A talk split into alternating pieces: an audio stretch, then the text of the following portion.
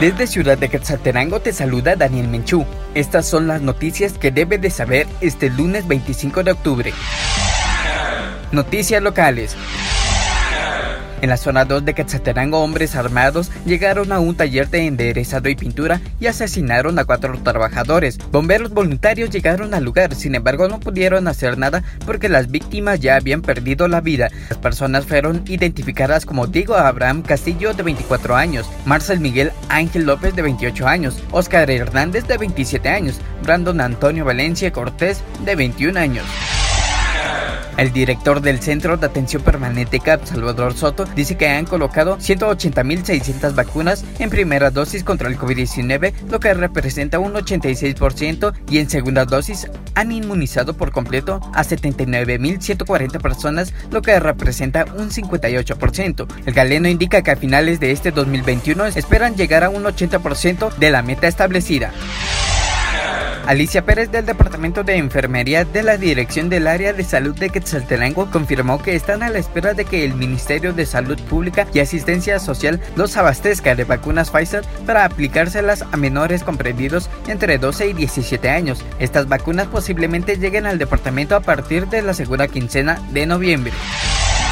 Oliver Martínez, director del área de salud de Quetzaltenango, actualiza el tablero epidemiológico de casos de COVID-19 en el departamento. Dice que hasta la fecha hay tres municipios en color amarillo, siete en anaranjado y el resto en color rojo. Además, Quetzaltenango reporta 37.906 casos, de los cuales 5.800 están activos y han fallecido 1.189 personas.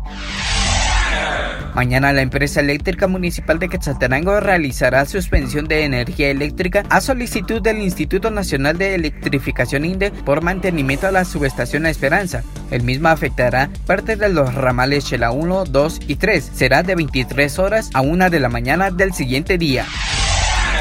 Noticias nacionales.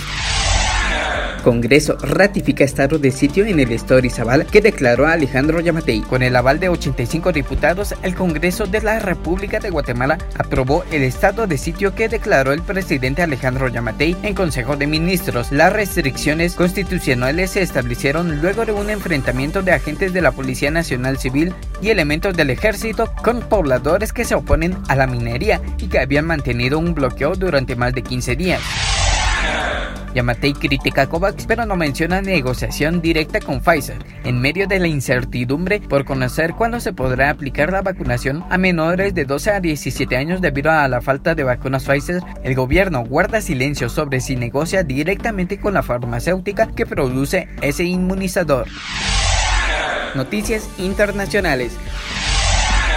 Merck pide a Unión Europea aprobar píldora para tratar el COVID-19. La farmacéutica Merck pidió a la Agencia Europea de Medicamentos autorizar su tratamiento antiviral para el COVID-19, la primera píldora que ha demostrado tratar la enfermedad.